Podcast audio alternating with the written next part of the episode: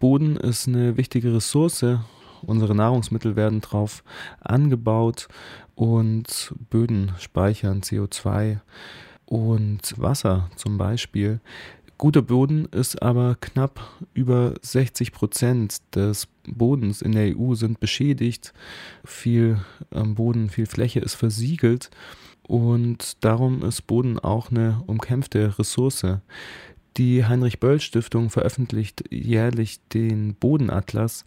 Das ist ein, ähm, ja, ein Sammelband, der sich mit dem Zustand von Boden in einer globalen Perspektive auseinandersetzt und da verschiedene Perspektiven vereint auf Boden, ähm, also die Gesundheit, der Zustand von Boden, aber auch politische Konflikte, die sich um Boden entspannen.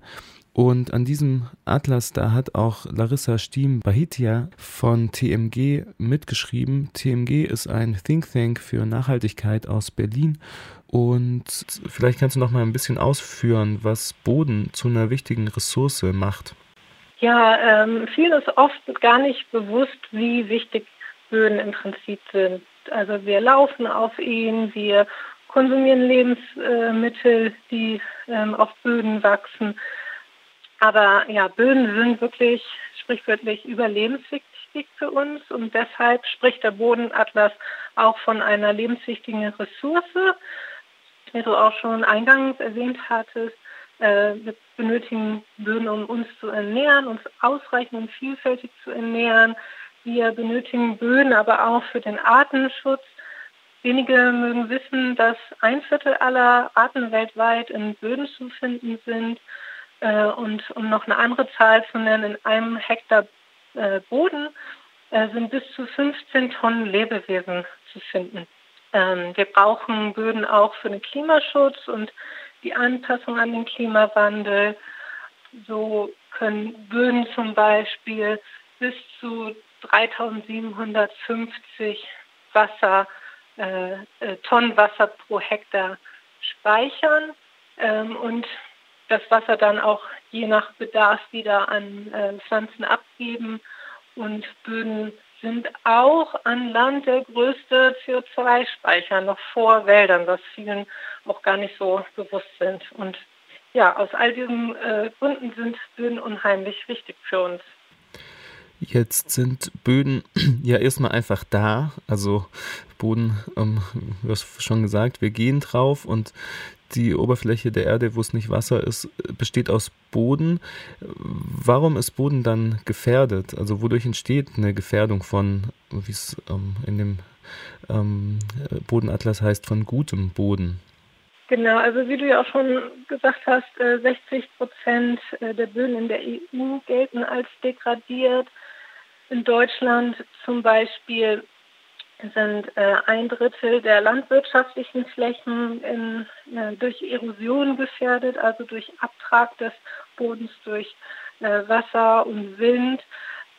Das ist ein riesengroßes Problem. Auch in der Landwirtschaft in der EU spricht man davon, dass rund 1,2 Milliarden Euro jährlich an Kosten dadurch entstehen für die Landwirtschaft. Und warum äh, gibt es diese Bodendegradation? Da gibt es mehrere Faktoren. Zum einen gibt es immer noch einen großen Flächenverbrauch.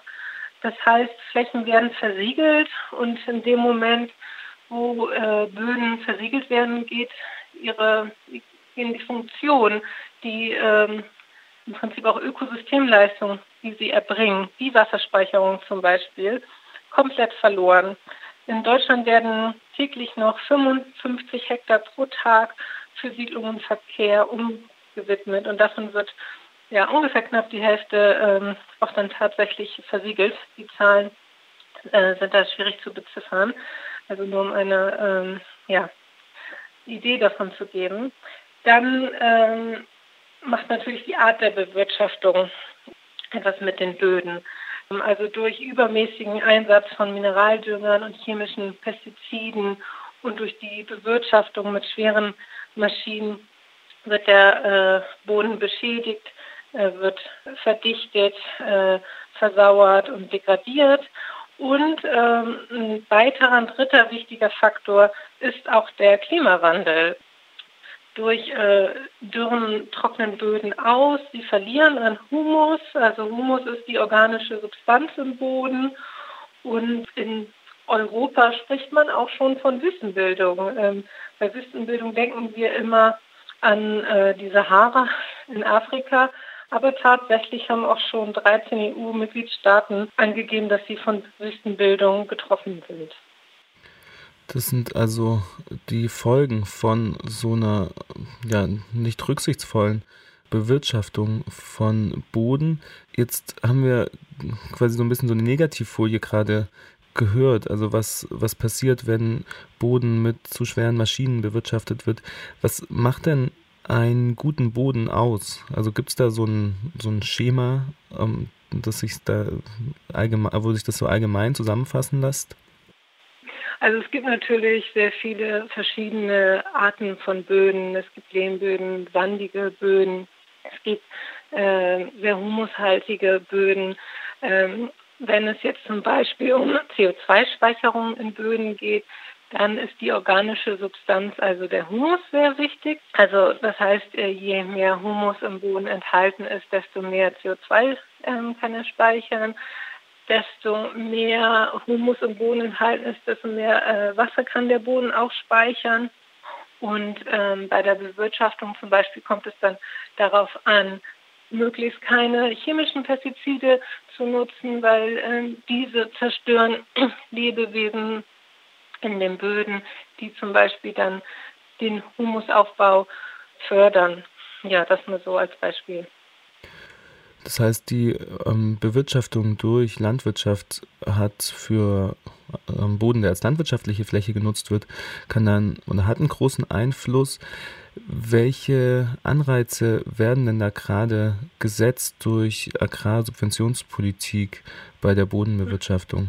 Genau, in der Tat gibt es äh, bei der Landwirtschaft einen großen Hebel, denn ungefähr die Hälfte der Flächen in Deutschland werden landschaftlich genutzt. Und es gibt da Anreize über die ähm, EU-gemeinsame äh, Agrarpolitik. Da fließen sehr viele Subventionen in die Landwirtschaft.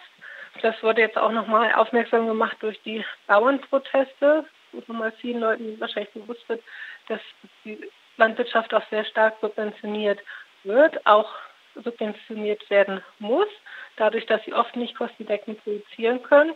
Es gibt da auch Anreize für bodenschonende äh, Maßnahmen, wie zum Beispiel äh, Fruchtfolgen, also es nicht nur Monokulturen ähm, auf den Flächen sind, sondern ja auch verschiedene ähm, Anbaukulturen. Allerdings, und das ist das äh, Problem der derzeitigen Agrarpolitik, die vor einigen Jahren so verabschiedet wurde auf EU-Ebene, ist, dass die meisten Subventionen der Fläche nach ausgezahlt werden. Und die Umweltmaßnahmen sind immer noch ähm, zu gering. Also Fachleute zum Beispiel sprechen davon, dass ungefähr die Hälfte der Auflagen äh, wirkungslos sind. Und so ist es schon notwendig, dass mh, Bodenschutz äh, und äh, bodenschonende Methoden besser äh, gefördert werden. Und das fordert zum Beispiel auch der Deutsche Bauernverband, der jetzt gerade auch auf den Straßen ist. Diese Forderung nach einer besseren Bewirtschaftung oder auch einer Finanzierung von der besseren Bewirtschaftung, die es also gibt schon, muss aber noch ähm, konsequenter umgesetzt werden. Wie, wie könnte das denn aussehen? Also was gibt es da für, für Ideen, für Konzepte für so eine ähm, Subventionspolitik? Na, es ist wichtig, dass die äh, Förderpolitik unbürokratischer gestaltet wird. Das ist auch zum Beispiel eine ganz klare Forderung äh, vom Deutschen Bauernverband. Und äh, wie schon vorher gesagt, also im Moment ist es so, dass äh, vor allem die großen Betriebe äh, profitieren, weil die, ähm, der, der, Großteil der Subvention wird nach Fläche ausgezahlt. Und es gibt Auflagen, aber die sind nicht ausreichend.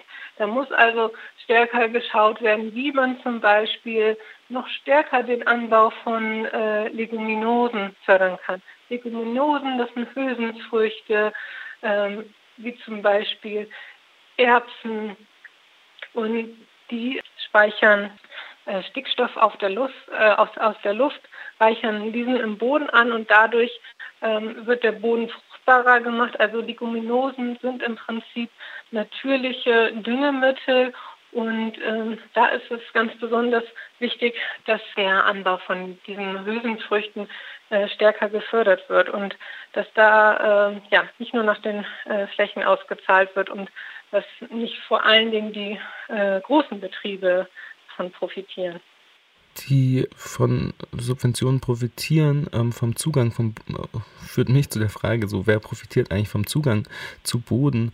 Und ähm, ich würde gerne nochmal so ein bisschen eine globalere Perspektive einnehmen, auch mit Blick auf den Bodenatlas. Also was für Verteilungskonflikte bannen sich denn so um, um den Zugang zu Boden und wie wird das auch in dem Bodenatlas thematisiert?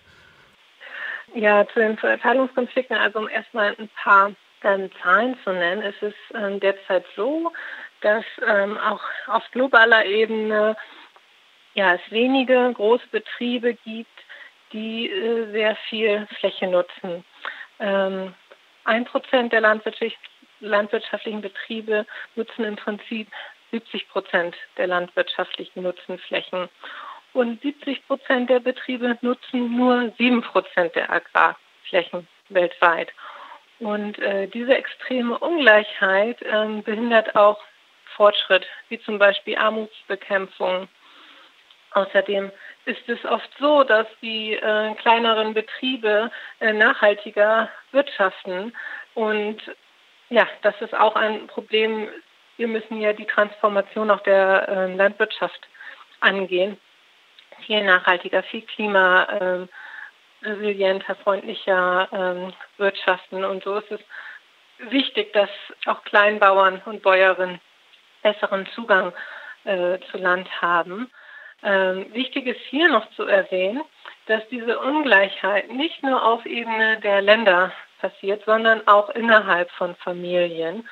Ähm, so habe ich in meiner Arbeit äh, bei TMG äh, mich vor allen Dingen auch mit dem Thema des Zugangs zu Land äh, für Frauen beschäftigt. Und ähm, da sehen wir in vielen Ländern globalen Südens, dass ähm, ja, insbesondere Frauen oft unsicheren Zugang zu Land und fruchtbaren Boden haben. Ähm, wir haben oft nur indirekten Zugang durch äh, männliche Familienmitglieder. Und ähm, was macht das? Das bedeutet oftmals, dass Frauen ja, daran gehindert werden, langfristig in Böden zu investieren. Denn wenn man nicht sicher ist, ob man noch im nächsten Jahr das, den gleichen Acker bestellen kann, dann kann man ja auch hat man keine Planungssicherheit und kann im, äh, im Prinzip auch nicht die nötigen Investitionen tätigen. Und ähm, darunter leidet Ernährungssicherheit, darunter leidet Klimaschutz und Klimaanpassung. Und da ist es deswegen auch so wichtig, zu, diese Länder zu unterstützen, die politischen Rahmenbedingungen dafür zu schaffen, dass äh, ja, insbesondere Frauen auch gerechten Zugang zu Land haben zum Beispiel.